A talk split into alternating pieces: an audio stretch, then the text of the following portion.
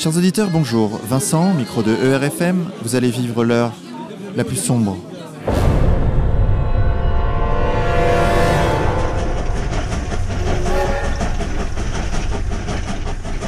Chers auditeurs, aujourd'hui nous vous proposons une émission spéciale puisque nous nous trouvons au Théâtre de la Main d'Or à Paris pour l'Assemblée générale d'égalité et réconciliation. Les cadres, les militants, les adhérents, certains auteurs contre-culture ainsi qu'Alain Soral lui-même sont aujourd'hui réunis pour faire le point sur l'association, sur les enjeux actuels de notre action et sur l'efficacité de l'organisation.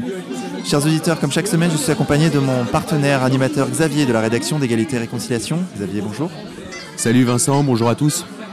Alors Xavier, ce que je te propose aujourd'hui, c'est que nous euh, fassions le tour du théâtre de la Main d'Or et que nous interrogions euh, différents militants, différents cadres de l'association. Tu es d'accord? On est parti? C'est parti. Marie, bonsoir. Bonsoir Vincent. Alors tu es une illustratrice, tu es la principale illustratrice des livres euh, contre-culture, c'est ça? Oui, c'est ça. Alors on est ici à l'Assemblée Générale d'égalité et réconciliation. Comment tu trouves l'ambiance? Formidable, comme tous les ans la plupart des gens, tu les connais, ce sont des camarades de, longue date pour certains. Tout à fait. Est-ce qu'il y a beaucoup de nouveaux? Oui, beaucoup de nouveaux. Donc euh, c'est une association qui est vivante? Euh, Oui, effectivement, on peut dire ça, oui, très vivante. Toi, ça fait combien d'années que tu es ici? Euh, Ça va faire 8 ans Non, pas 8 ans. Attends. Depuis 2008, donc ça fait 7 ans. D'accord. Et donc tu t'occupes, tu es graphiste de profession oui, si on veut. Enfin, j'ai appris mon métier euh, avec ER en fait. Hein. J'ai appris toute seule chez moi et j'ai proposé mon travail à ER pour voir si ça valait quelque chose. On m'a dit oui et puis voilà. Est-ce que tu peux nous raconter un peu euh, comment tu imagines les couvertures que tu dessines, le, processus par lequel euh, tu arrives à, à créer? Alors j'ai rarement le temps de lire les livres avant de réaliser la couverture, donc je travaille avec Anne qui réalise les, quatrièmes de couverture, qui me fait un, topo de chaque livre.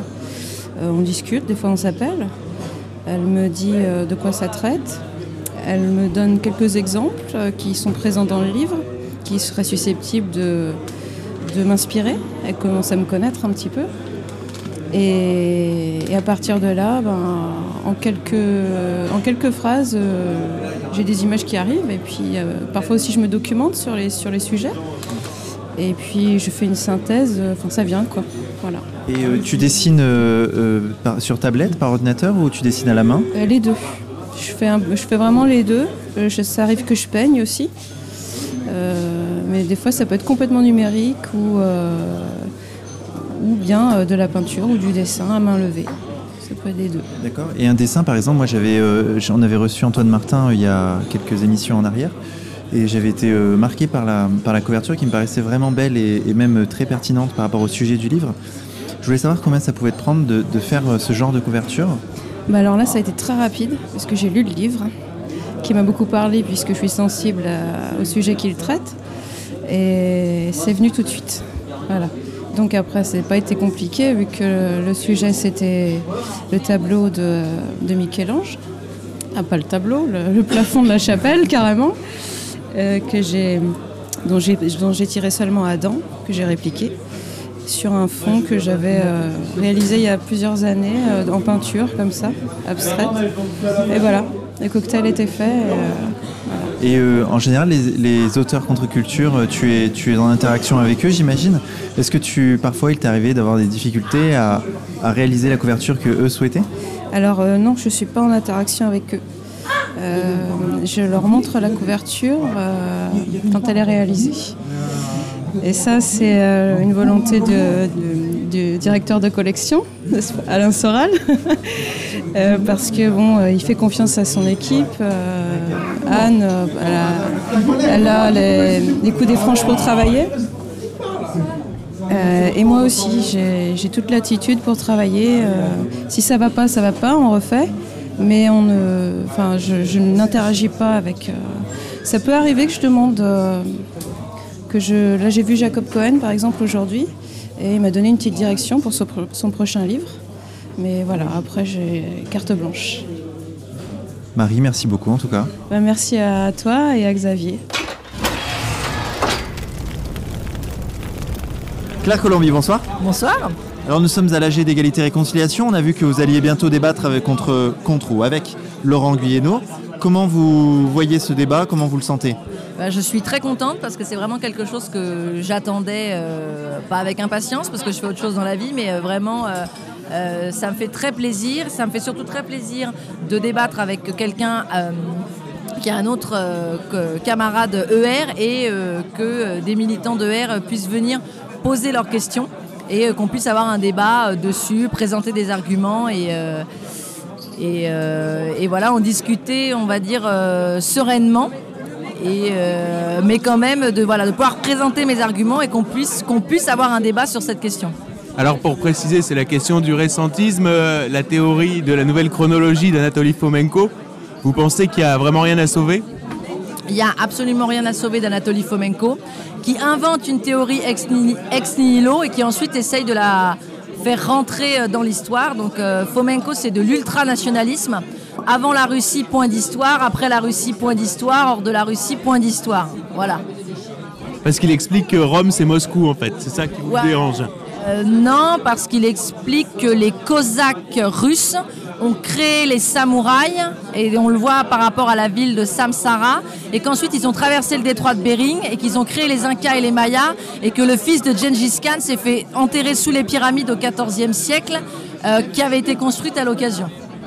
Mais c'est graphique en forme de, sapin, parce que pour résumer la théorie, il explique qu'il y a trop d'histoires dans l'histoire et qu'en fait certaines histoires sont racontées deux fois par des peuples différents et ce qui crée deux histoires. Par exemple, il explique que Saint-Georges et Gengis Khan, je crois, sont, sont la même personne ou que Charlemagne et Othon sont le même empereur et il fait par, euh, par ailleurs un parallèle entre les rois de Judée, je crois, et les empereurs euh, byzantins. Et il propose des graphiques selon euh, leur tranche de règne et qui forment des sapins et qui prouvent que, enfin, qui prouveraient que, en fait, c'est la même histoire racontée deux fois. Est-ce que vous pensez pas que dans sa théorie, on peut au moins sauver le euh, et sauver et parce qu'il est intéressant le travail de historiographique sur la chronologie, c'est-à-dire l'étude de l'histoire de la chronologie?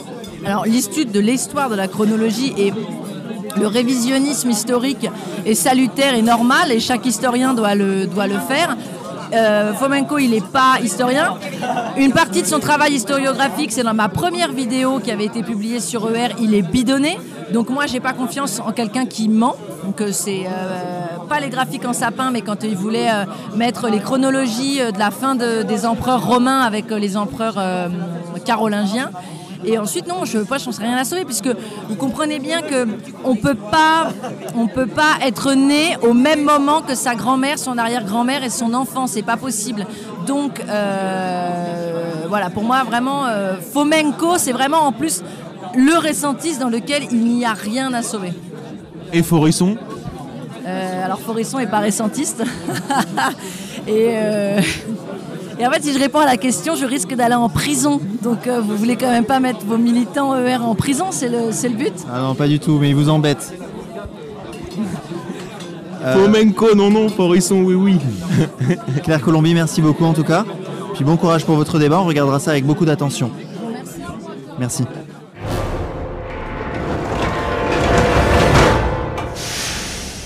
Chers auditeurs, je me trouve avec euh, Stéphane, le webmaster d'égalité et réconciliation, un membre historique de l'association, l'un des membres euh, pratiquement fondateurs. fondateur, euh, c'était un, petit peu am- ambitieux. euh, fondateur parce qu'effectivement le, site, on a commencé à le penser et à réfléchir avec, avec Alain en 2006-2007 lors de la, de la création. Bon, finalement, il y a eu un blog qui a été mis en place euh, par rapport à l'urgence de la situation. Il a fallu aller vite, alors voilà. Mais hum, ça a permis de prendre le temps pour faire le site qu'on connaît aujourd'hui, parce que finalement, le site d'aujourd'hui, c'est le site de 2007 avec des évolutions évolution euh, tout au long de- des années qui se sont passées, et évolution encore cette année lors de l'Assemblée Générale que je vais dévoiler Dans un instant. dans un instant. Petit teaser euh, pour les auditeurs euh, de RFM Bah, je pourrais faire un, teaser, mais le, le problème c'est que euh, la diffusion de l'émission allant être postérieure euh, à l'information que je vais donner, euh, c'est plus vraiment un teaser. Plus sérieusement, est-ce que tu peux nous préciser un peu les audiences du site? Qu'est-ce que ça représente en termes de trafic? Où est-ce qu'on se positionne au niveau des blogs politiques en France Et ainsi de suite? Oui, alors bon, je connais plus tous les chiffres par cœur, mais je les ai là sous forme euh, diapositive euh, et je vais les montrer tout à l'heure. Mais disons que, sans dévoiler des chiffres très confidentiels, mais ce sont des chiffres de toute façon qu'on peut retrouver plus ou moins avec des, indicateurs comme Alexa, qui est très connu. on est autour, alors Évidemment, aujourd'hui, euh, il y a une conjoncture particulière avec les attentats qui ont fait que nos, statistiques ont plus que doublé. Euh, mais ça va redescendre à des valeurs euh, moyennes, avec quand même un petit gain, parce qu'à chaque fois qu'on a des événements de ce type, comme on a eu Vals en janvier 2014, Vals en janvier 2015, qui à chaque fois nous a permis de monter à des valeurs très élevé. on est toujours redescendu, mais on gratte forcément bah, un petit peu de, stats avec des, gens qui, viennent, qui découvrent et qui restent. Voilà, donc euh, espérons que ça, soit aussi euh, positif euh, cette fois-ci, il n'y a pas de raison. Et donc quelle est cette position justement par rapport aux autres sites?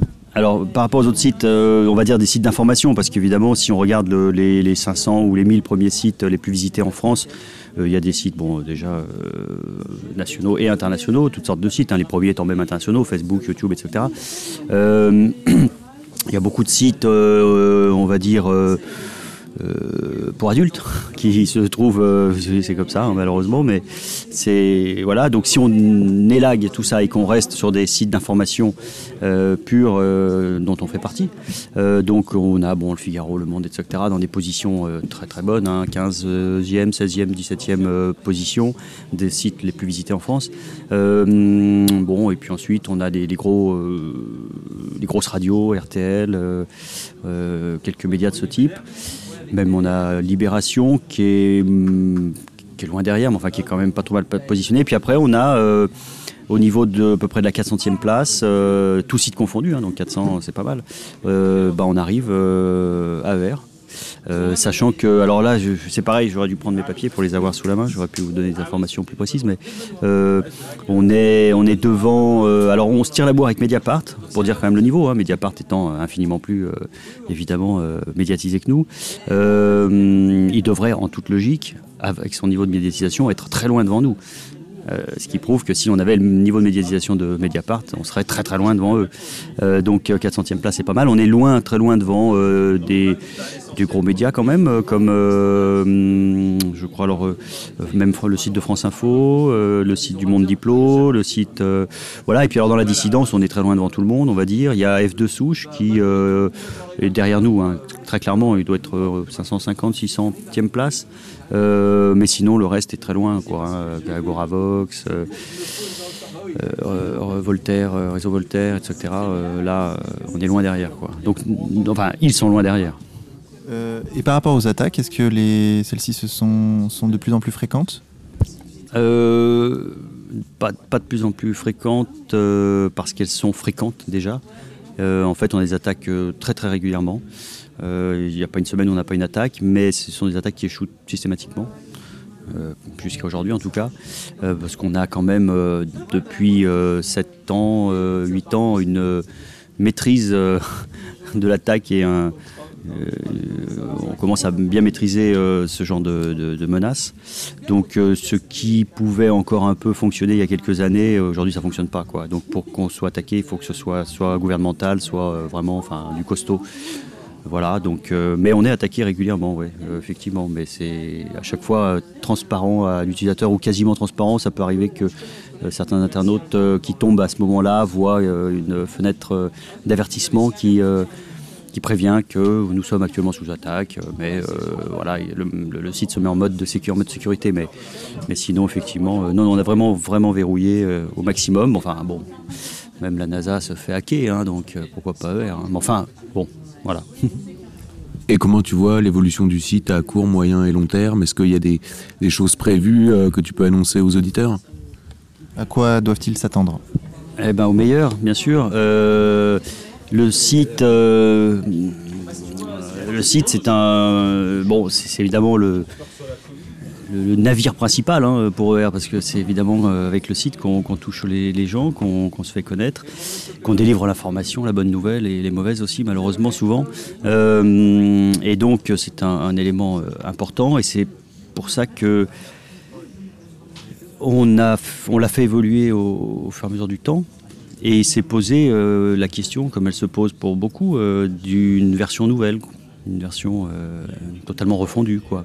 Euh, mais on l'a repoussé, on l'a beaucoup repoussé, on la repousse encore, et donc euh, je ne peux pas vous annoncer qu'on va faire une nouvelle version totalement nouvelle, parce que finalement, je pense que le site actuel est quand même pas mal. Il y a des évolutions, il y a des choses à faire. Il y a ça, c'est par contre une nouvelle information. Euh, la version mobile du site qui, a été refondue parce que nous avons rendu le site responsive, comme on dit euh, chez les geeks. C'est-à-dire qu'effectivement, le, site répond maintenant à la taille de l'écran. Donc sur les tablettes ou sur les téléphones portables, le site prend une forme nouvelle. Euh, il s'adapte à la taille de l'écran. Et donc, euh, on n'a plus l'horrible site mobile qui, à l'époque, se justifiait parce que, bon, euh, il y avait 3-4% de gens qui allaient sur le site en, version mobile, sur leur téléphone. Aujourd'hui, on a 25% des gens, un quart des gens sont sur le site par leur téléphone.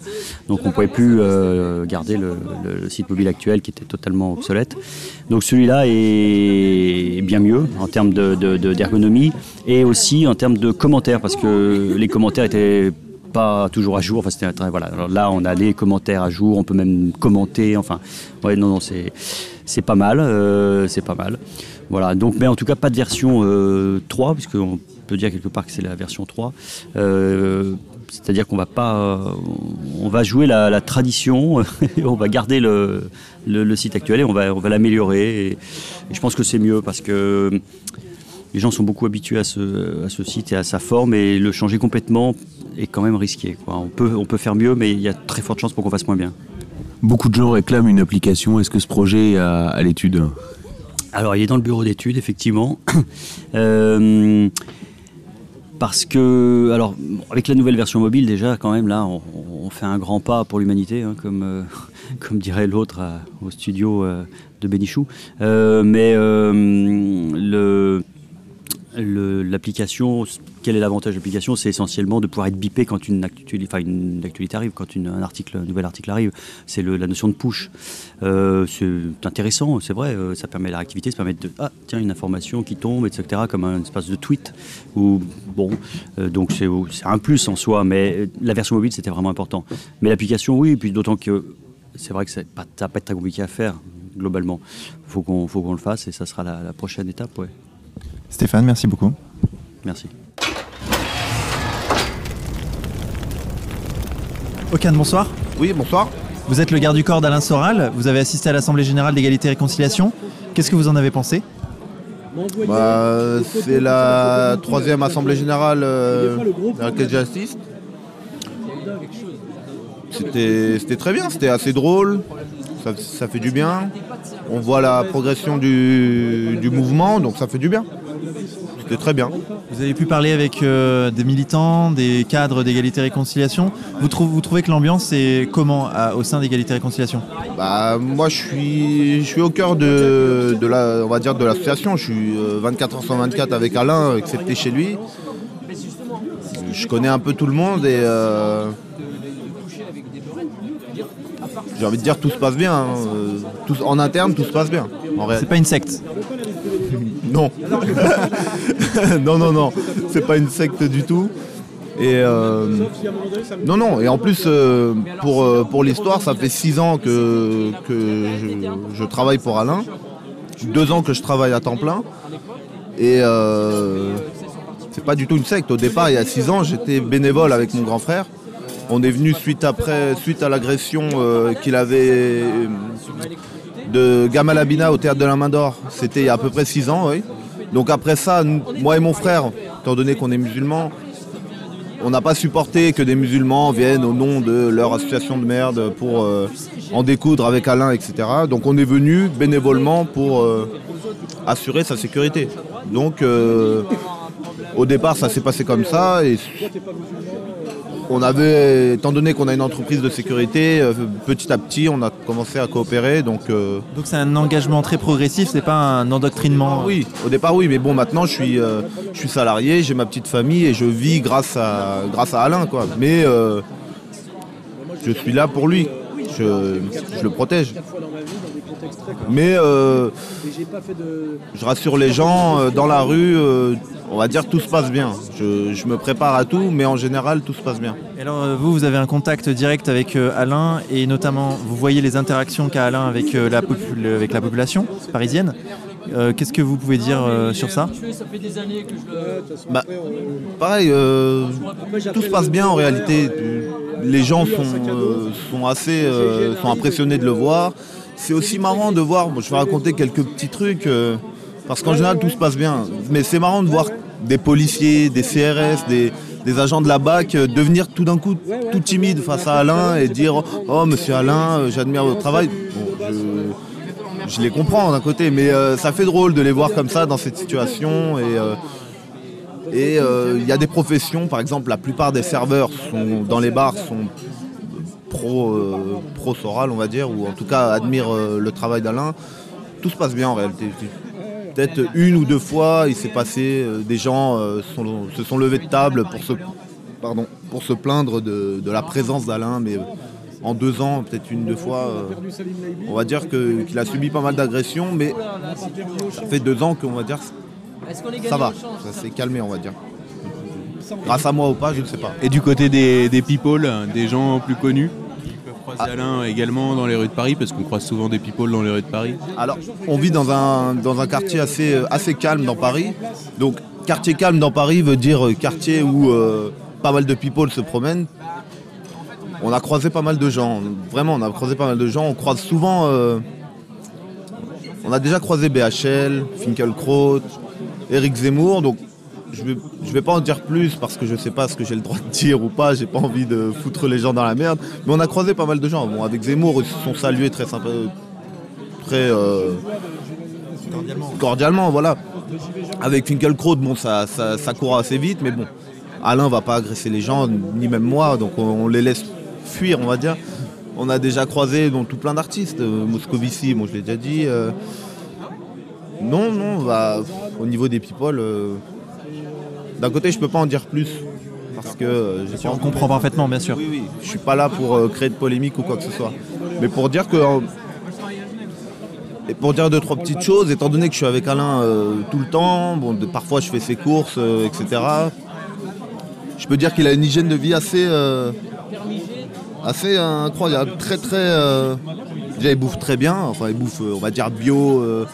Il bouffe pas de cochonnerie, il boit pas de boisson, il boit même pas d'alcool en réalité, je- jamais. Chez lui, jamais. Peut-être un verre de vin à table, mais euh, jamais chez lui. Il a une hygiène de vie assez. euh, Oui, oui, oui, assez saine, même, euh, on va dire, au-delà de la moyenne. Très, euh, très propre. Et merci beaucoup pour ces informations. Et puis, euh, Je vous en prie, bah, de toute façon, on se connaît bien. on est- bonne soirée à toi. Oui, bon courage à toi et euh, bravo pour euh, votre boulot, à toi, Xavier. et, euh, à plus. À plus. Nicolas, bonjour. Bonjour. Est-ce que tu peux nous dire euh, pourquoi tu es venu à la G d'égalité et réconciliation? Alors, je suis venu à l'AG parce que je suis à la fois adhérent et militant d'égalité et réconciliation. Je suis arrivé à égalité et réconciliation euh, il y a trois ans. Euh, J'ai adhéré euh, alors que j'avais 18 ans. Jeune, jeune, très jeune adhérent. J'ai commencé à militer assez vite, au bout de quelques mois. Et ça fait un peu plus de deux ans maintenant que je suis militant. Et je m'occupe, étant donné ma formation, de tout ce qui va être autour du graphisme chez Égalité et Réconciliation. Alors j'ai commencé à travailler sur les vidéos du mois, à aider l'équipe multimédia là-dessus. Euh, et puis petit à petit, euh, euh, en grandissant dans la- dans l'association, on m'a confié des projets un peu plus gros et je suis venu à travailler graphiquement à, concevoir le site de Réconciliation Nationale, à créer toute la charte graphique de Réconciliation Nationale, à créer le nouveau template de la newsletter Contre Culture. Il y a le site Prenons le maquis dont j'ai refait complètement le site graphiquement. Qui va arriver bientôt. Pareil, c'est une. Donc voilà. Et euh, en plus de ça, euh, je- j'ai repris depuis un an avec un autre camarade euh, euh, la direction du café littéraire d'Île-de-France. Voilà. D'accord. Et donc, tu as certaines responsabilités au sein de l'association? Alors, responsabilité, oui et non. C'est marrant parce que les- le, le- le travail le plus, comment dire, le plus important sur un point de vue de, répercussion, euh, ça va être euh, la newsletter contre-culture, ça va être le site Réconciliation nationale. Mais en fait, c'est- pas les travaux sur lesquels j'ai le plus de responsabilité. Là où j'ai le plus de responsabilité, ça va être sur quelque chose de plus modeste, qui est par exemple le café littéraire. Là, c'est vraiment moi qui dirige. Euh, j'ai un total feu vert et une totale confiance de la part de la hiérarchie de la section Île-de-France, de notre responsable Île-de-France. Et, donc je gère le café littéraire avec mon camarade. On est totalement autonome. Donc là, c'est vraiment une gestion. On doit gérer euh, euh, le, planning, euh, gérer les gens aussi. Là, il faut faire une gestion humaine. Au sein du quand, on dirige un café littéraire, pour que ça se passe bien, il faut bien organiser. Il y a une question de logistique. voilà. Donc là, c'est là où il y a vraiment une responsabilité. Après, sur mes côtés, sur le côté réalisation graphique, il y a également aussi une responsabilité, c'est-à-dire qu'on s'engage à quelque chose. Quand on dit je vais le faire, c'est bon, euh, on dit oui à, nos supérieurs euh, qui nous confient cette tâche. Il faut s'engager effectivement à respecter les délais, euh, parce qu'il y a un engagement, derrière il y a des gens qui attendent. Je veux dire, le parti Réconciliation nationale, il y a des gens qui l'attendent. Donc il y a une responsabilité aussi par rapport à la hiérarchie qui, me, passe commande, entre guillemets, que, si on veut, parce que je suis, maintenant je suis en auto-entrepreneur aussi pour Égalité et Réconciliation. D'accord. euh, C'est un vrai, un vrai, une vraie collaboration. Et puis aussi par rapport à, à tous les militants qui vont attendre, euh, qui vont attendre euh, quand je travaille sur les vidéos du mois, il fallait, il fallait qu'il y ait les- la vidéo qui sorte. Donc c'est aussi par rapport à, ces militants quoi, qui attendent, qui attendent de la production derrière. Et par ailleurs, tu travailles, tu as un travail. Comment se passe la cohabitation entre ces deux activités? Alors oui, à, à côté de ça, en fait, je suis en, euh, j'ai même plusieurs choses parce que euh, je suis toujours en étudiant. Je suis en alternance dans une école, donc je vais pas le dire le nom, mais euh, dans une école de graphisme assez réputée. Euh, je finis ma formation. Et je suis en alternance, donc à côté de ça, je travaille aussi en entreprise, dans une agence, où effectivement, on se retrouve dans un milieu, en plus le milieu de la communication, de, la création graphique, c'est un milieu qui est assez communautarisé, hein, il faut, le dire. Euh, mais surtout aussi idéologiquement euh, très très bobo entre guillemets, euh, très marqué par le, lobby, enfin par des, il y a beaucoup d'homosexuels par exemple aussi. C'est vrai que c'est- très majoritaire hein, quand même. hein. Et un- un- une idéologie très gauchiste, très mais très gauchiste au sens altermondialiste, nos frontières, enfin sans frontières, LGBT, enfin vraiment l'opposé de ce qu'on incarne nous égalité réconciliation. Donc ça fait maintenant quasiment plus de deux ans que je travaille dans, cette agence-là. Euh, avant ça, j'ai travaillé aussi euh, chez SNCF. Donc quand on travaille euh, dans, dans une agence comme ça, il, faut, il faut être malin, il faut être discret, il faut être...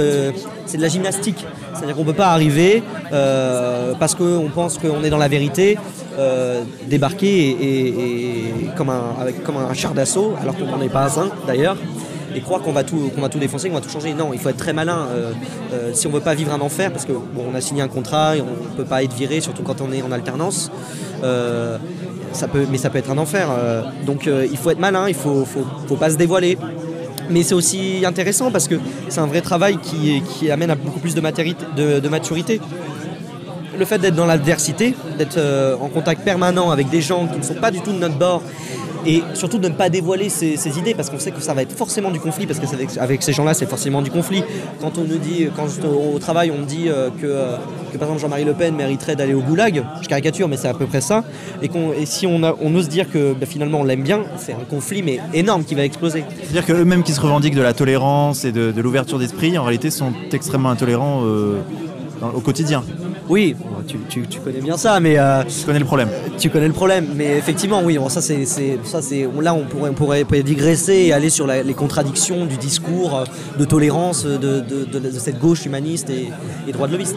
Mais bon, euh, c'est pas tellement ça que je veux exprimer. Ce que je veux exprimer, c'est, vraiment le travail que, que le militant a à faire euh, quand il est à la fois engagé dans l'égalité et réconciliation et dans, dans le système d'une certaine manière.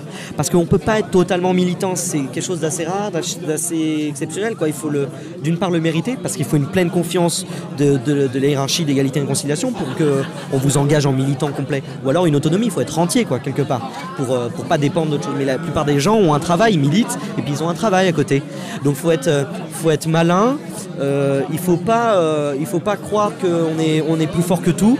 il faut, comprendre que le système est violent, euh, qu'on peut, euh, peut vite être mis sur le, sur, le, sur le banc de touche. Et donc, euh, il faut s'adapter. Le critère, c'est s'adapter et être dans l'équilibre. Je veux dire, euh, il y a des gens euh, dans, le système, comme par exemple quand moi je travaille en agence, qui sont adorables, qui ont des qualités, mais qui, je sais, d'un point de vue idéologique, il serait impossible de, tenir un discours politique, théologique, philosophique avec eux, parce qu'ils n'auront soit pas le niveau, soit ils seront sur des prises de position tellement opposées aux, aux nôtres, ça sera le conflit. Mais ce qui est intéressant, c'est de développer quand même avec ces gens-là des relations plus simples, basées sur d'autres choses. Et ça vaut même, je dirais, dans la famille. Moi, je parlais par exemple de ma relation, euh, si je peux parler de ma relation familiale, parce qu'on évoque euh, la vie professionnelle, mais il n'y a pas que ça, il y a la vie familiale aussi à côté du militantisme.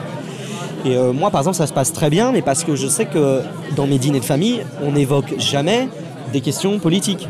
On va parler euh, de, euh, des choses, ça peut paraître risible, mais on va parler de, du dernier euh, fondant au chocolat qu'a fait, fait la grand-mère, parce que la recette, elle est géniale, et on va partager, et puis, Ah, on a trouvé une super adresse de restaurant, euh, tiens, cousine, va, va, va là-bas aussi, c'est génial. Deux choses plus simples, mais qui rapprochent, qui soudent une famille. Un tel va voir un enfant, ah, c'est génial, regardez, mamie, tu vas être encore arrière-grand-mère. voilà, des choses très simples. Mais c'est aussi le travail de militant de se dire, il y a un temps, il y a un temps pour le discours politique, pour, pour essayer de, de, convaincre les autres d'idées politiques, etc. Il y a aussi des personnes. Et puis, euh, des fois, il y a un temps pour autre chose, pour des choses plus simples, pour des choses qui rapprochent. Et il faut, euh, faut faire ce travail-là, cette gymnastique. Et euh, je, crois que c'est vraiment crucial pour avoir un bon équilibre. Et on voit, je pense, hein, chez certains militants qui, qui arrivent et qui, euh, qui avec toute leur famille parce que du jour au lendemain ils disent regardez Soral c'est trop bien et toute leur famille leur dit t'es malade, c'est un facho, tu deviens facho. Et ces gens-là arrivent et, explosent comme ça parce qu'ils ont l'impression de découvrir le discours de vérité qui est peut-être, en tout cas on a, on la présomption de dire, enfin la prétention un petit peu de dire que oui on pense être dans la vérité, c'est vrai. Mais euh, il faut être humble, je pense. Il faut vraiment être humble et, savoir. euh, Il y a des gens aussi qui sont qui sont pas réceptifs. Il faut arriver aussi à, à- à calculer qu'il y a des gens qui sont plus réceptifs que d'autres. Il y a des gens qui sont plus disposés que d'autres à accueillir un discours. Euh, il, y a des, personnes avec qui on voit, bon, il y a peut-être une opportunité, il y a une porte qui s'entrouvre, je vais pouvoir me glisser dedans et commencer à aborder des sujets petit à petit par des médiations, amener une réflexion. euh. Mais euh, voilà, faut, faut, être malin. Je, crois qu'il faut, c'est vraiment un, critère euh, important que celui de l'adaptabilité chez les militants. Il faut, faut s'adapter à tous les contextes, à, je pourrais dire que euh, au sein même de, de, de l'é- d'égalité et réconciliation, le fait de, militer, euh, ça c'est quelque chose que j'ai vraiment compris à mes dépens. Je, vais faire, je vais faire preuve d'humilité, euh, qui fait grandir et qui, on fait des erreurs dès le début. On arrive, on est adolescent et Enfin, moi, en tout cas, je suis arrivé à 18 ans, mais même, même quand on est un peu plus vieux, on arrive avec euh, toute cette société qui nous a éduqués dans un, dans un quant à soi, dans un euh, euh, vous pouvez le faire, personne ne doit vous dire ce que vous pouvez faire, enfin ce, que vous devez faire, quelque chose de très je, peux, je, peux tout défoncer si je veux. Et on arrive et, et on pense un peu cela, et puis finalement on comprend que bah, il faut vite, il faut vite vite, vite, vite réaliser quelle est notre place au sein de l'association, quelle est la place qu'on veut bien nous octroyer en fonction de nos compétences, en fonction de ce qu'on peut apporter, et, euh, et à respecter cette place, prendre bien conscience de la hiérarchie. C'est vraiment quelque chose d'important. Moi, je suis arrivé, pour donner un petit exemple, c'est pour ça que je vais, je vais dire, je parler avec un peu d'humilité. Je suis arrivé, je me suis mêlé de choses dès le départ qui ne me concernaient pas, et on m'a rappelé à l'ordre, et et je l'ai très vite compris et je le dis maintenant, c'était très bien qu'on me rappelle à l'ordre. Parce qu'on arrive, parce qu'on nous, prend un peu, on, dit ça y est, on nous fait confiance un petit peu, on se sent pousser des ailes, ça y est, on fait confiance, euh, ah, je suis Égalité et Réconciliation, ça y est, j'ai- mon, rond de serviette, comme dirait l'autre. Euh, donc on, d'un seul coup, on, a on, prend, trop de confiance et, euh, on va dans des directions dans lesquelles on ne devrait pas aller on croit qu'on est trop, trop important. Euh, on prend, notre ego en prend un coup. Enfin, enfin, on prend un coup dans le sens où euh, euh, notre ego grandit alors qu'il ne devrait pas. Et donc du coup, on fait des faux pas et on devient gênant. Et, donc c'est important de se faire remettre à sa place. Et c'est ça, c'est là où on, grandit, où on prend conscience. Et c'est ça la société aussi traditionnelle. hein. C'était prendre conscience de quelle est notre place. Qu'au-dessus de nous, bah, il y, a- il y a une hiérarchie et qu'on n'est pas noble à la place du noble quand on est, quand on est paysan. Mais ça ne veut pas dire qu'on est une sous-merde. C'est ça aussi qu'il faut comprendre. Ça ne veut pas dire qu'on est une sous-merde. Ça ne veut pas dire que parce que je ne suis pas à la hauteur d'Alain Soral en tant que graphiste d'égalité et de réconciliation, ça ne veut pas dire que je suis une sous-merde.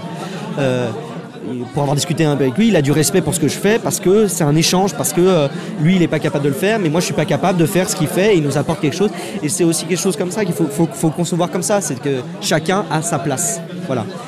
Et ça, c'est important aussi pour le militant euh, de, qui comprenne ça assez rapidement, parce que sinon, il risque de, de dégager. Quoi. Il, il risque d'être gênant déjà pour l'association, pour son développement, et puis euh, il risque de se faire virer, parce que c'est un comportement qui ne peut pas durer à la, sur le long terme, de ne pas savoir où on est, de, de, vouloir aller trop, trop haut alors qu'on on devrait rester à sa place. Voilà, je pense avoir fait le, le- le tour un peu euh, de la question, euh, Très bien, Nicolas, merci beaucoup. mais de rien. Vive le vieux vin de vigne, le vieux vin gaulois. Vive le vieux vin de vigne, le vieux vin gaulois. Tant, terre et ciel, chêne, feu rouge et soleil. Tant, tant, glaive clair, flot de sang vermeil. Mieux que bière ou vin de pomme, mieux vaut vin gaulois. Mieux que bière ou vin de pomme, mieux vaut vin gaulois. Tant, terre et ciel, chêne, feu rouge et soleil. Tant, tant, glaive clair, flot de sang vermeil. C'est le sang gaulois qui coule, c'est le sang gaulois. C'est le sang gaulois qui coule, c'est le sang gaulois.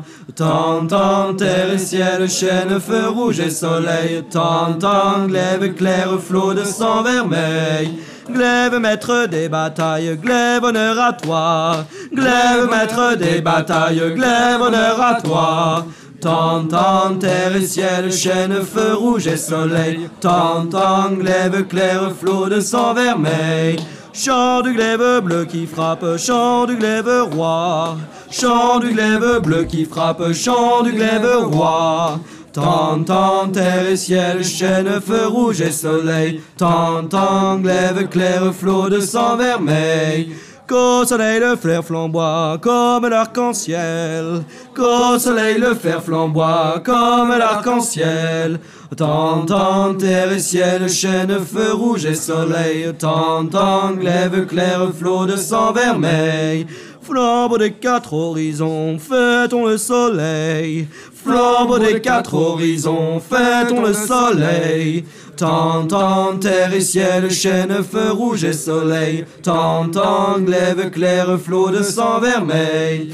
Brasier de l'été nouveau, fêtons le soleil. Brasier de l'été nouveau, fêtons le soleil. Tant, terre et ciel, chêne, feu rouge et soleil. Tant, tant, glaive clair, flot de sang vermeil. Roue de lumière à minuit, fêtons le soleil. Roue de lumière à minuit, fêtons le soleil. Tant, tant, clair et ciel, chêne, feu rouge et soleil. Tant, tant, glaive clair, flot de sang vermeil. Vire au feu la ronde ancienne, fêtons le soleil. Vire au feu la ronde ancienne, fêtons le soleil. Tant, tant, terre et ciel, chêne, feu rouge et soleil. Tant, tant, glaive clair, flot de sang vermeil. Faire dans ces feux de vin, faire dans ce vin. Faire et dans ces feux de vin, faire et dans ce vin. Tant, tant, terre et ciel, chêne, feu rouge et soleil. Tant, tant, glaive clair, flot de sang vermeil.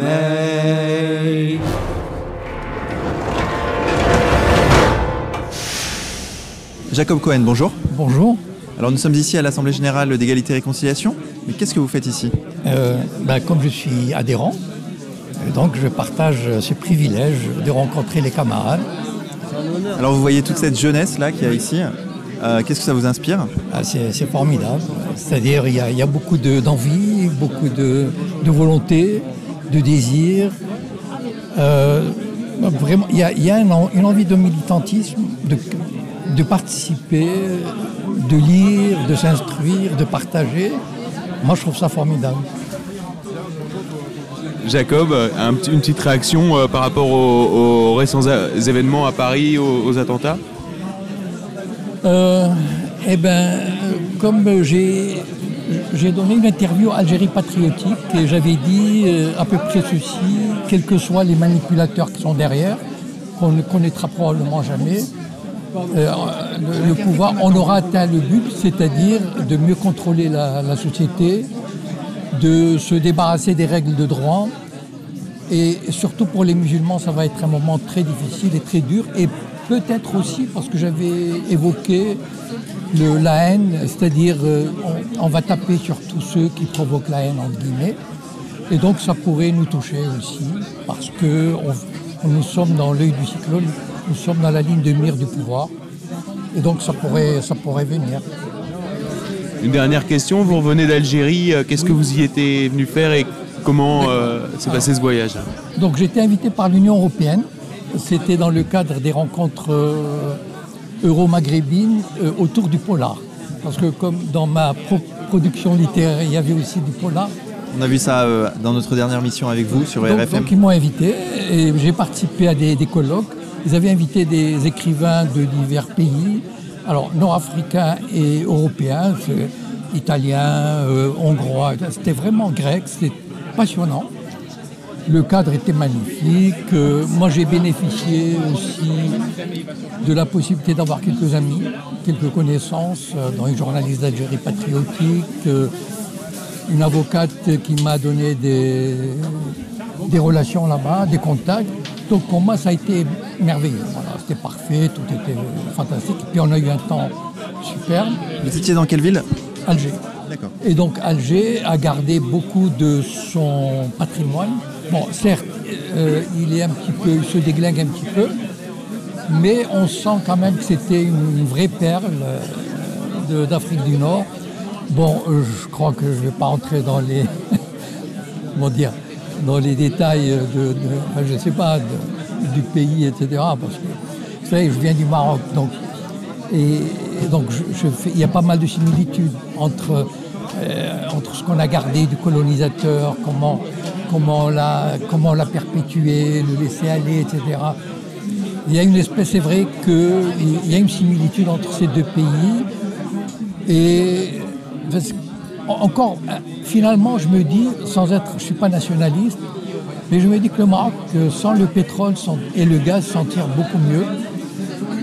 Et c'est vrai que le Maroc a une agriculture qui marche. euh, il a quand même une industrie qui marche. Il a, il a un réseau routier qui marche.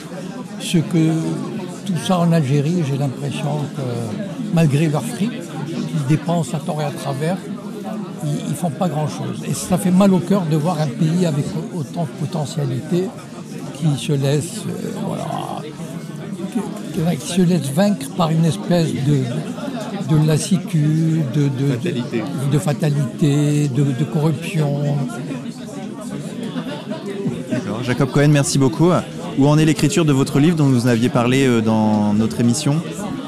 Alors, en principe, euh, alors, euh, euh, il y, a- il y a un livre qui va sortir au mois de janvier, hein.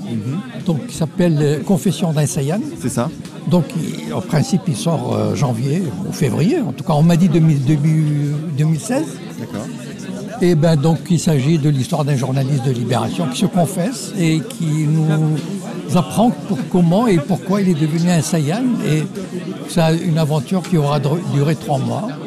Et donc, c'est un petit peu.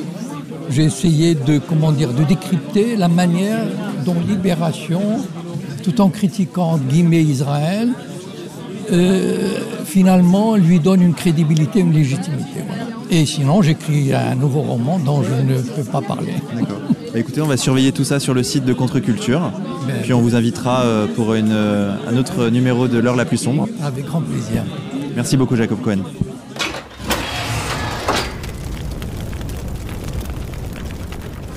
Jean-Marie, bonsoir. Ouais, bonsoir. Alors, tu es le responsable de la section Île-de-France. C'est toi qui as organisé l'AG d'égalité et réconciliation à laquelle nous venons d'assister. Comment s'est passé euh, l'AG selon toi?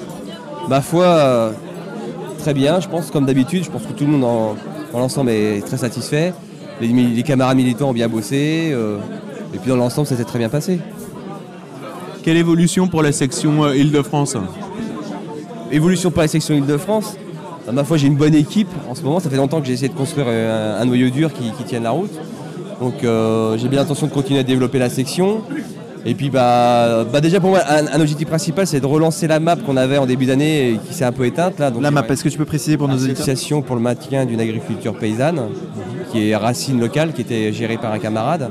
Donc j'aimerais bien relancer ça. C'était un peu arrêté, mais c'était vraiment sympa d'avoir un panier par mois et des produits locaux, sains et enracinés. Et puis, euh, et puis bah, continuer sur la lancée avec cette bonne équipe. Jean-Marie, merci beaucoup. Mais de rien, c'était un plaisir. Eric, bonsoir. Bonsoir. Alors, Eric Sanseri, tu es un entrepreneur du sud de la France. Oui, exactement. un, un entrepreneur euh, un peu dans la difficulté parce que les temps sont durs. D'accord, et tu as décidé de euh, t'associer à ce que ER appelle l'économie solidaire, c'est ça? Absolument, j'ai même un petit peu, euh, j'espère, contribué à lancer la chose, hein, puisqu'on a fait une, vidéo euh, récemment euh, en deux parties sur le site. Et puis, bah, de fait, j'ai pu vérifier qu'il y avait de la solidarité au sein de ER. J'ai déjà eu des, propositions de gens qui sont dans le web marketing. D'accord. Alors qu'est-ce que tu peux nous expliquer? Quel est le concept de, de l'économie solidaire promu par ER Ben, pour l'instant, le concept, on est en train de le faire euh, en même temps qu'on le, voilà, l'imagine. Il y a des réglages à effectuer, c'est ce que je veux dire. On n'a pas forcément euh, un plan écrit euh, sur euh, 200 pages. on n'a pas une stratégie globale pour l'instant qui est définie dans les détails, mais l'idée c'est de mettre en rapport des chefs d'entreprise divers dans toute la France, euh, des gens qui euh, ont des choses à s'apporter, des échanges à faire. Alors ça peut être des, échanges d'idées, de bons procédés, de marchandises, de, etc. On essaye de, comment dire, de sensibiliser les entrepreneurs au fait que la solidarité, euh, ça peut être leur survie. Et euh, travailler chacun chez soi en se foutant de ce qui se passe euh, dans, dans l'usine, la petite usine à côté ou la petite entreprise euh, voisine, euh, c'est un peu dommage parce que euh, aujourd'hui certains vont bien, demain ils iront mal. Donc euh, euh, aider le- les amis, euh, ça peut être vraiment la porte de sortie pour beaucoup de monde. Je voulais savoir comment vous expliquez ce paradoxe du libéralisme qui est pro- promu par nos élites politiques et à la fois le- parallèlement le- la difficulté d'entreprendre en France. euh, tout le monde s'accorde à le dire. Comment vous expliquez ce paradoxe? On nous bourre le mou, mon ami, c'est comme ça que ça se passe. Donc on nous raconte n'importe quoi. Il y a euh, d'un côté, euh, on affiche une volonté d'aider les, entreprises. Tu vois, la Banque Populaire qui dit euh, euh, pas populaire par hasard, on est derrière les PME, tout ça. Ça, c'est bullshit, comme disent nos amis euh, anglo-saxons. C'est n'importe quoi. Dans ce pays, bon, j'ai fini, j'ai mis du temps à le comprendre. hein. et puis, quelque part, je l'ai subi, puisque moi, j'y suis allé bille en tête, j'y ai cru. hein, leur système libéral qui marche pas, enfin, qui marche pas pour, les petits. Et j'y suis allé bille en tête, mais au résultat, on voit bien que ce qui est la- volonté de l'Empire, c'est d'avoir des esclaves d'un côté qui produisent pour des multinationales. Les mecs comme moi, on fait pas partie du programme, ça c'est très clair. Euh, les entrepreneurs, les indépendants, on les embête. hein. Euh, parce que euh, par, essence, on a tendance à, penser par nous-mêmes, à être un peu débrouillard, un peu entreprenant. c'est même notre métier. Mais ça, ça fait pas partie du, programme actuel, ça c'est clair. C'est ultra-libéral pour les multinationales et c'est bolchevique pour les petits entrepreneurs comme vous en quelque sorte. Bolchevique, je te dirais presque, j'aimerais bien. tu vois, c'est- voilà, ça serait sans doute mieux.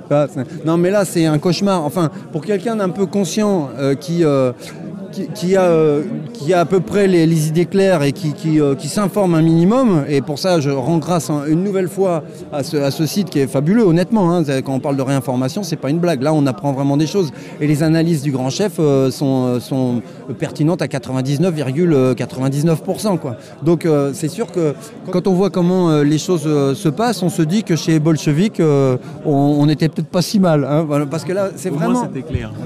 Au moins c'était clair. Oui, ben là, on est, on a, enfin, encore une fois, quand euh, moi je souffre là en ce moment, vraiment, parce que c'est pas seulement euh, les, soucis euh, au quotidien. Parce qu'en gros, je vais t'expliquer, un gérant de PME, alors j'allais dire un PME en difficulté, mais c'est un pléonasme en ce moment, hein, à part les grosses PME qui ont éventuellement des contrats avec des boîtes publiques ou autres, bon, pour elles ça se passe bien. Mais tous les artisans, les petits commerçants, les, les gars qui ont un petit business, soit ils souffrent, soit ils savent que ça peut venir très vite, hein, surtout en ce moment, tu vois. Voilà. Donc, c'est euh, encore une fois, on a vraiment, on a, on a vraiment besoin de solidarité, on a vraiment besoin de se réunir et on a besoin de toute cette information qui passe sur ce, sur ce site. Alors Eric, justement, en associant l'image de, de votre entreprise à Égalité et Réconciliation, est-ce que vous n'avez pas peur de la, de la diabolisation qui pourrait, euh, qui pourrait en découler? Oui, bien sûr, euh, il est euh, clair que des dégâts collatéraux peuvent euh, éventuellement se, faire sentir. On peut m'embêter parce que je suis passé, euh, euh, parce que j'ai associé, oui, mon image à celle de R, mais je n'en ai cure, cher ami, parce que en réalité, j'en suis plus là. Euh, euh, franchement, euh, ceux qui ont un peu, peu suivi l'histoire, je me suis fait euh, massacrer euh, injustement euh, par euh, une concurrence qui aujourd'hui est absolument impunie, donc complètement arrogante et qui euh, s'en donne à cœur joie pour nous tailler des croupières, alors que ces gens-là sont mauvais en plus, hein, euh, du point de vue de leur métier. C'est voilà, je, je- c'est ma petite quenelle du soir, mais ils sont vraiment mauvais. Ils font des séjours de merde. Faites attention à qui vous achetez quoi. Enfin, quand vous... Vous pouvez nous rappeler quel est le cœur de- d'activité de votre entreprise?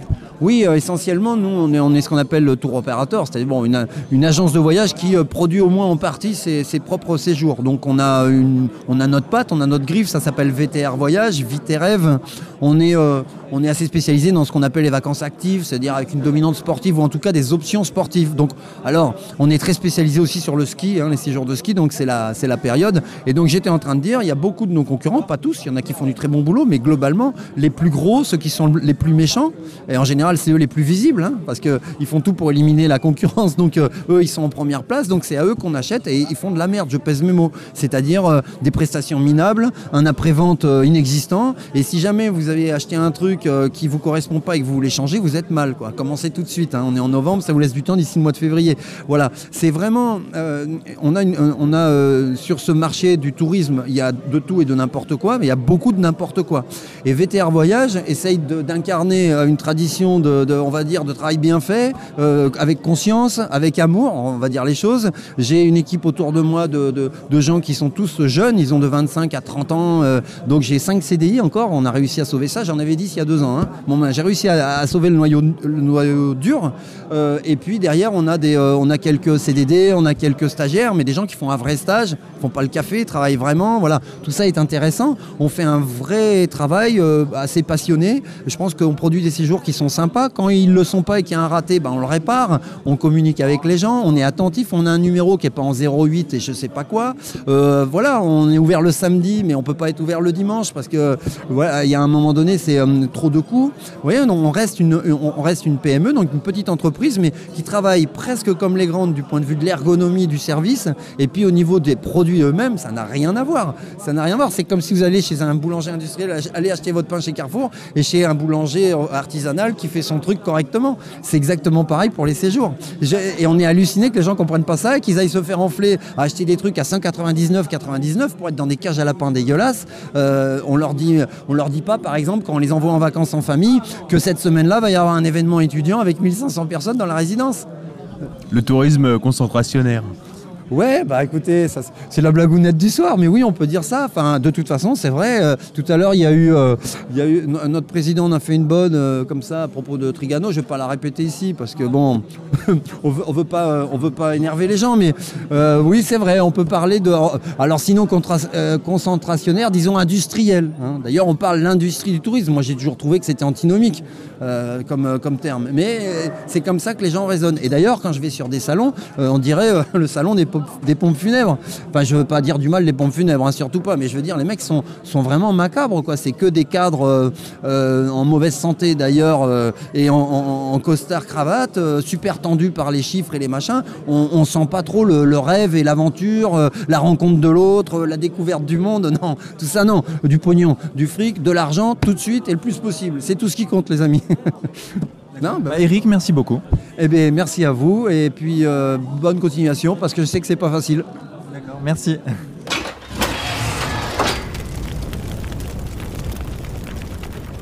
Julien, bonsoir. Oui, bonsoir. Alors tu es le secrétaire général d'égalité et réconciliation. Euh, L'Assemblée générale euh, vient de se dérouler. Comment s'est-elle passée selon toi? Bah, D'après les retours que j'ai eus de tous les camarades qui sont présents ce soir là, à ce grand repas euh, militant, euh, les retours sont très très positifs. C'est-à-dire, j'ai l'impression qu'il y a une motivation, j'ai pas envie de dire décuplée, mais euh, très importante après l'événement. C'est vraiment, enfin c'est un plaisir d'entendre ça parce que ça veut dire qu'on a réussi le, le travail et, les, et la journée. Il y a encore une journée demain parce qu'il y a une journée de formation avec Marion Sigaud et Lucien Cerise. Ça veut dire qu'on a réussi le gros du boulot.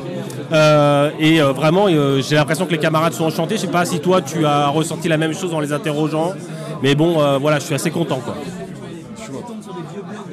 Bon, on voulait te remercier pour, euh, pour l'organisation. Ah, pour l'organisation, c'est Jean-Marie, responsable Île-de-France.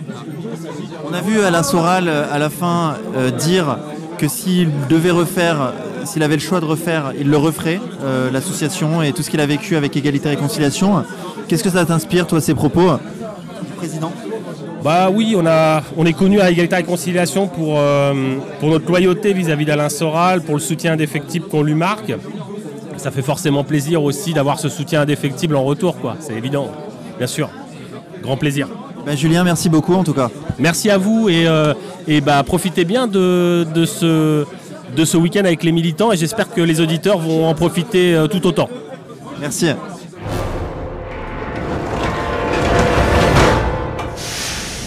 Lamota, bonsoir. Bonsoir. Alors, euh, vous êtes le responsable de Contre-Culture Musique. Vous, avez, vous n'avez pas assisté à l'Assemblée Générale d'Égalité et Réconciliation, cependant vous êtes aujourd'hui au restaurant avec nous. Comment vous trouvez l'ambiance? Je la trouve euh, exceptionnelle, je trouve que c'est très amical et très fraternel. Alors, en tant que responsable de Contre-Culture Musique, est-ce que vous pouvez nous dire où en est ce label? Alors pour l'instant, Contre Culture Musique, c'est, ça démarre euh, gentiment mais solidement. Pour l'instant, ce sont quatre disques dans des styles très différents qui vont de, euh, du rock instrumental à la chanson française en passant par euh, un peu de la musique de film.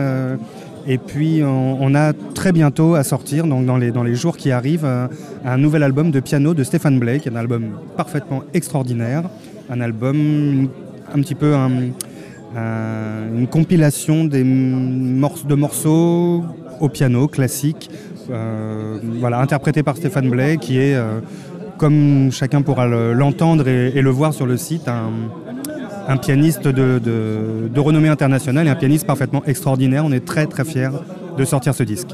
D'accord. Et est-ce que le modèle économique de Contre-Culture Musique est un modèle économique euh, vertueux? Est-ce que, vous vendez des disques? Alors c'est un modèle, euh, oui c'est un modèle vertueux dans le sens où c'est un modèle qui pour l'instant, pour l'instant Contre-Culture Musique n'est pas encore un label de production, pour l'instant ça se limite à de la distribution. Alors distribution physique de CD avec Gilad Atzmon, ça a été la première étape et puis maintenant on utilise, on utilise un modèle assez souple qui est le, le téléchargement. On essaye en revanche de mettre à disposition des morceaux de bonne qualité. On fait attention à, fournir des, morceaux de bonne qualité. Et oui, c'est un, modèle, vertueux parce que on propose des disques en dessous de 10 euros et on essaye de faire en sorte que les disques soient vraiment de bonne qualité. On est très à cheval sur la qualité. euh, et sur, le, voilà, sur, le, sur la ligne éditoriale musicale, on va dire. C'est vertueux. Vous-même, vous êtes musicien. On a pu entendre certains de vos euh, disques sur, euh, dans notre émission L'heure la plus sombre. Est-ce que, en tant que musicien, se rapprocher d'un label comme euh, Contre-Culture Musique, qui est quand même, disons-le, euh, assez sulfureux, est-ce que c'est pas risqué? C'est je ne- un peu risqué, c'est un peu sulfureux. Je ne sais pas si c'est sulfureux, je sais pas si je sais pas si c'est. Du point de vue des médias. Bien sûr, du point de vue des médias, euh, je pense que c'est une œuvre de salubrité publique. C'est quelque chose que plus personne ne fait. Il n'y a plus aucun label qui donne, euh, soit qui donne sa chance ou qui permet de faire découvrir à un public, je dirais, hum, curieux et tout à fait euh, sincère, des artistes intéressants eux-mêmes et sincères. Je crois que ce qu'on fait, on fait, ce que devraient faire des dizaines d'autres labels, mais qui, qui ont raccroché les gants et qui ne le font plus. On fait quelque chose, euh, voilà.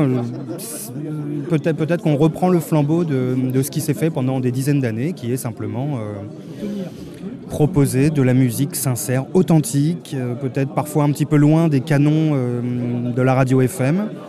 Sulfureux, je ne sais pas, évidemment, comme c'est associé à ER, ça peut être un peu sulfureux, mais je pense que c'est un risque à prendre et je le prends avec plaisir. Vous avez beaucoup de demandes euh, d'auteurs et de musiciens pour euh, s'associer à vous? On reçoit des, maquettes, des démos, des vidéos, euh, on écoute tout et on répond à tout le monde. Voilà, c'est déjà un credo. C'est quelque, chose qui est pour moi et pour tout- toute l'équipe qui est très important. On écoute tout, systématiquement, on répond à tous. Et bah, je, je profite du fait qu'on me tende le micro pour inviter euh, une fois de plus euh, les musiciens qui nous écoutent ou les gens qui connaissent des musiciens, qui connaissent des projets, euh, pour les inviter à nous envoyer des démos, des projets, des, des maquettes, des albums faits, de chansons. Et quel que, soit le, quel que soit le style, on écoute tout et, et on essaye de, voilà, on essaye de faire ce qui doit être fait pour mettre en contact les artistes et le public. D'accord. Xavier? Oui, euh, la mota, j'ai beaucoup apprécié l'écoute de vos morceaux et je voulais savoir un peu quelles étaient vos, influences en termes de, musique. Bah, Il y, a- une influence qui est, euh, euh, majeure et que je ne cache pas, je m'en réclame même, c'est, l'influence d'Ennio Morricone. Je suis, un, passionné d'Ennio Morricone, je suis un passionné de musique de film en général, donc ça va aussi, vers François de Roubaix ou Michel Legrand ou, ou euh, Francis Lay, d'autres, euh, d'autres, d'autres euh, compositeurs de musique de film. J'ai, vraiment une tendresse particulière pour la musique des films des années 60-70, même jusqu'aux années 80. Et ce que Contre-Culture Musique m'a permis de, proposer, c'était un, disque compilation un peu hommage, de, hommage à, tout- à toute cette période que, j'aime beaucoup. Après, j'écoute aussi bien Bach que Metallica ou des groupes euh, beaucoup plus durs. Voilà. Et vous, vous considérez que c'est c'est la continuation de la musique classique beaucoup plus que ce qu'on appelle la musique savante comme euh, Boulez ou ce, ce genre de choses? Ah, c'est certain que je, je pense que la musique de film, le- surtout quand elle est bonne, la musique de film aujourd'hui est exactement, euh, Xavier, la continuation de ce, de ce qu'est- de ce qu'était ce qu'on appelle la musique classique, une musique euh, populaire qui s'adresse à tous avec des, des thèmes faciles à, à retenir, faciles à chanter, à reprendre. euh. Beaucoup plus que la musique savante. Alors certainement, savante. certainement plus que Xenakis, euh, Boulez euh, ou Gilles Bérami, ou... absolument. Oui, ça c'est, je... oui, je crois, je crois que cette musique savante, moi tu l'appelles savante, moi je l'appelle subventionnée. Oui, on peut dire ça aussi.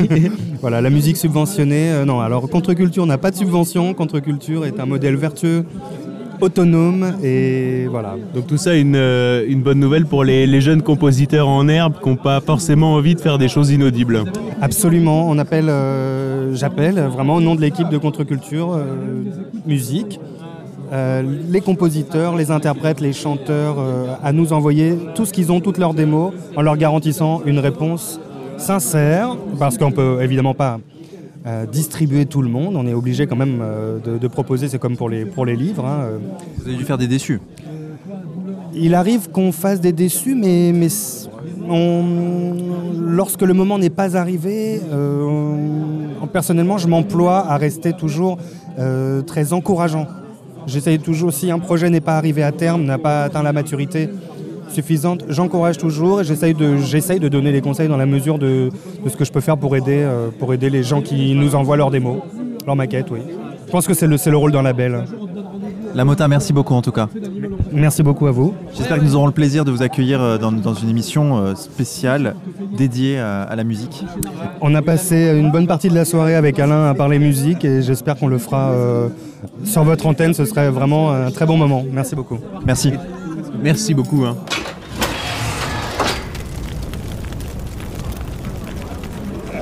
Alors Stéphane Blé, bonsoir. Bonsoir. Alors tu es euh, musicien, c'est ça? Euh, oui, jusqu'à preuve du contraire, oui. Bientôt produit par Contre-Culture Musique. Bah, je crois que ça a déjà commencé. Ah, ils sont déjà en Le- vente? Bah, le, le- le CD est sur le site depuis ce matin, enfin en téléchargement. D'accord, très bien. Alors est-ce que tu peux nous raconter un peu ton parcours avant d'arriver ici? Mon parcours avant d'arriver ici, bah, écoute, oui, je, suis pianiste-compositeur. J'ai, euh, je suis parti très tôt à, New York. J'ai, j'ai pas fait mes études, euh, euh, si tu veux, à Paris, au Conservatoire de Paris, etc. Finalement, heureusement, enfin j'ai, commencé ma carrière aux États-Unis et je suis revenu après en France.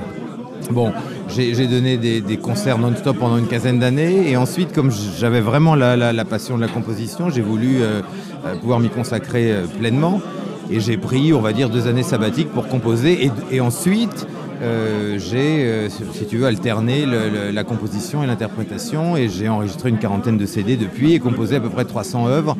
Et, euh, et maintenant c'est devenu assez naturel pour moi de faire les deux, si tu veux, de, composer une sonate un jour, de- de- d'interpréter Liszt ou Rachmaninoff le lendemain. Et voilà, mais tout ça, ça se fait indépendamment du, d'ailleurs du système euh, euh, normal. J'ai été chez Philips pendant des années, bon c'est très bien, ça te fait connaître, etc. Mais tu vois très vite les limites de ce système-là, parce que tu es quand même plus ou moins esclave de leur euh, desiderata, et c'est pas forcément génial pour un artiste euh, pour se structurer, si tu veux. Donc ensuite j'ai enregistré pour des labels indépendants.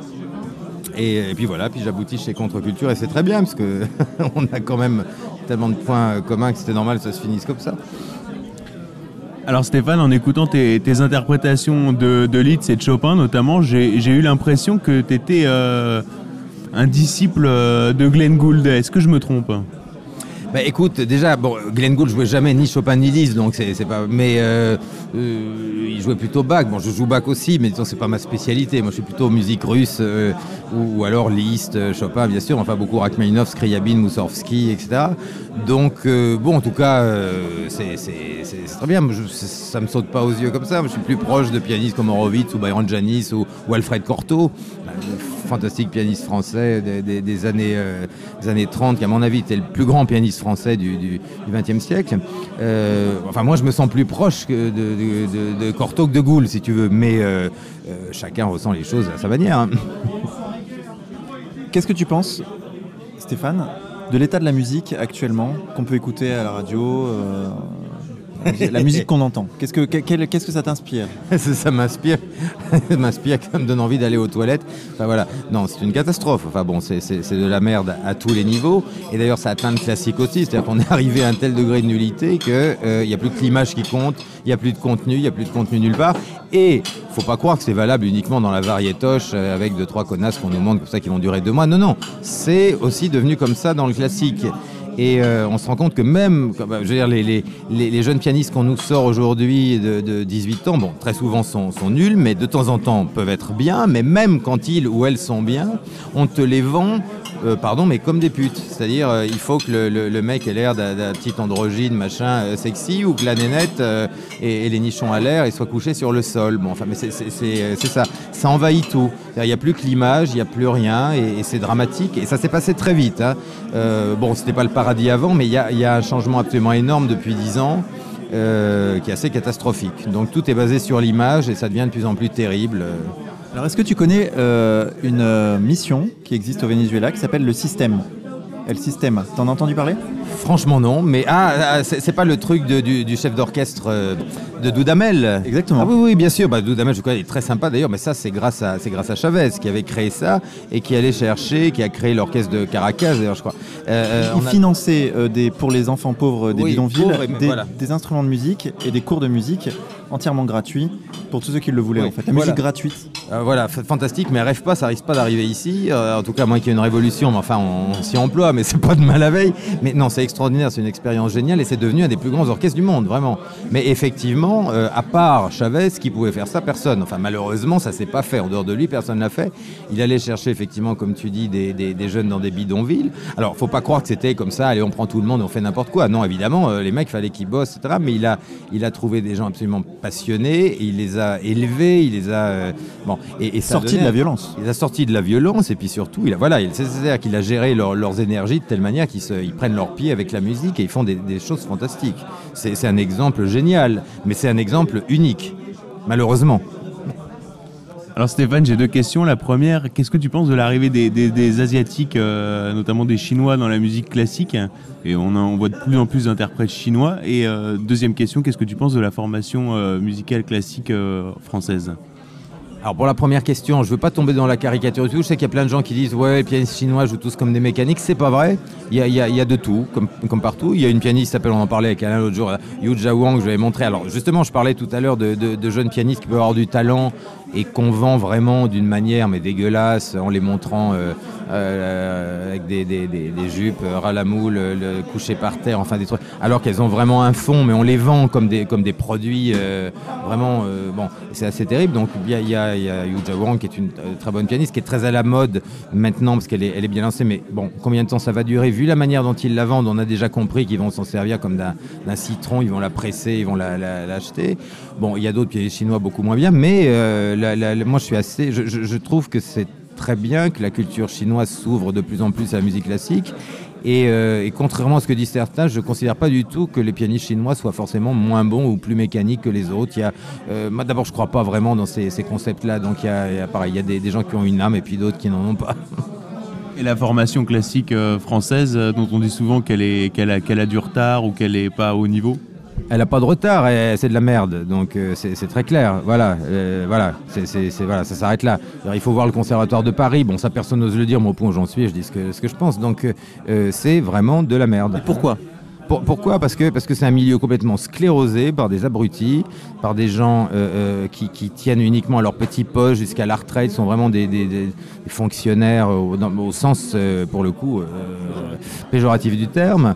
Et bon, alors, il peut y avoir une exception, mais la, la- la manière dont tout ça est géré, de toute manière, la hiérarchie, la, la politique culturelle, enfin, rien que le mot, pardon, j'ai envie de rigoler, politique culturelle, voilà, la, la politique non culturelle de la France fait qu'il n'y a aucune évolution. Toute personne qui a un peu de talent, euh, et il y en a quelques-uns, tous les enseignants sont pas nuls, c'est pas ce que je vais vous le dire, mais euh, il y a quand même beaucoup, mais ceux qui ne le sont pas sont systématiquement euh, écartés. Et dès qu'ils veulent présenter une innovation, mais c'est valable pas seulement pour la musique, on le voit partout en France pour tout. Bon, dès, dès qu'ils veulent présenter une innovation, ils se font remettre à leur place et donc il se passe rien. Et le milieu est complètement sclérosé et l'école française au sens euh, littéral. Est, est- est complètement sclérosée aussi. Voilà, il n'y a, aucune évolution. Et comment tu vois l'avenir de la musique classique en France? Bah, Je la vois pas. Je la vois pas. Je, je ne la vois pas. Euh, D'abord, euh, euh, il n'y a plus d'école française, il n'y a plus de, de- de- comme j'ai dit, il n'y a plus d'évolution, il n'y a plus rien. Il y a des gens qui sont obligés de venir prendre des cours parce que pour leur papier, il faut qu'ils passent par le conservatoire. Il y a euh, des profs qui, alors bons ou mauvais, mais qui, qui essayent de rester là jusqu'à leur retraite. Enfin, on est dans la, la sclérose complète.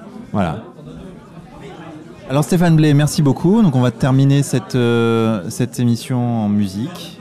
Donc chers auditeurs, je vais proposer à Stéphane Blé lui-même de choisir un titre de son album. Stéphane, qu'est-ce que tu nous proposes? Eh ben, on va dire la, la valse euh, opus 64 numéro 2 de Chopin, qui est une valse magnifique, la septième du cycle. Euh, J'espère que ça plaira à nos auditeurs. En tout cas, c'est une valse qui me tient beaucoup à cœur. Très bien, merci beaucoup Stéphane. Chers auditeurs, on se retrouve la semaine prochaine avec euh, Xavier pour une nouvelle émission de l'heure la plus sombre.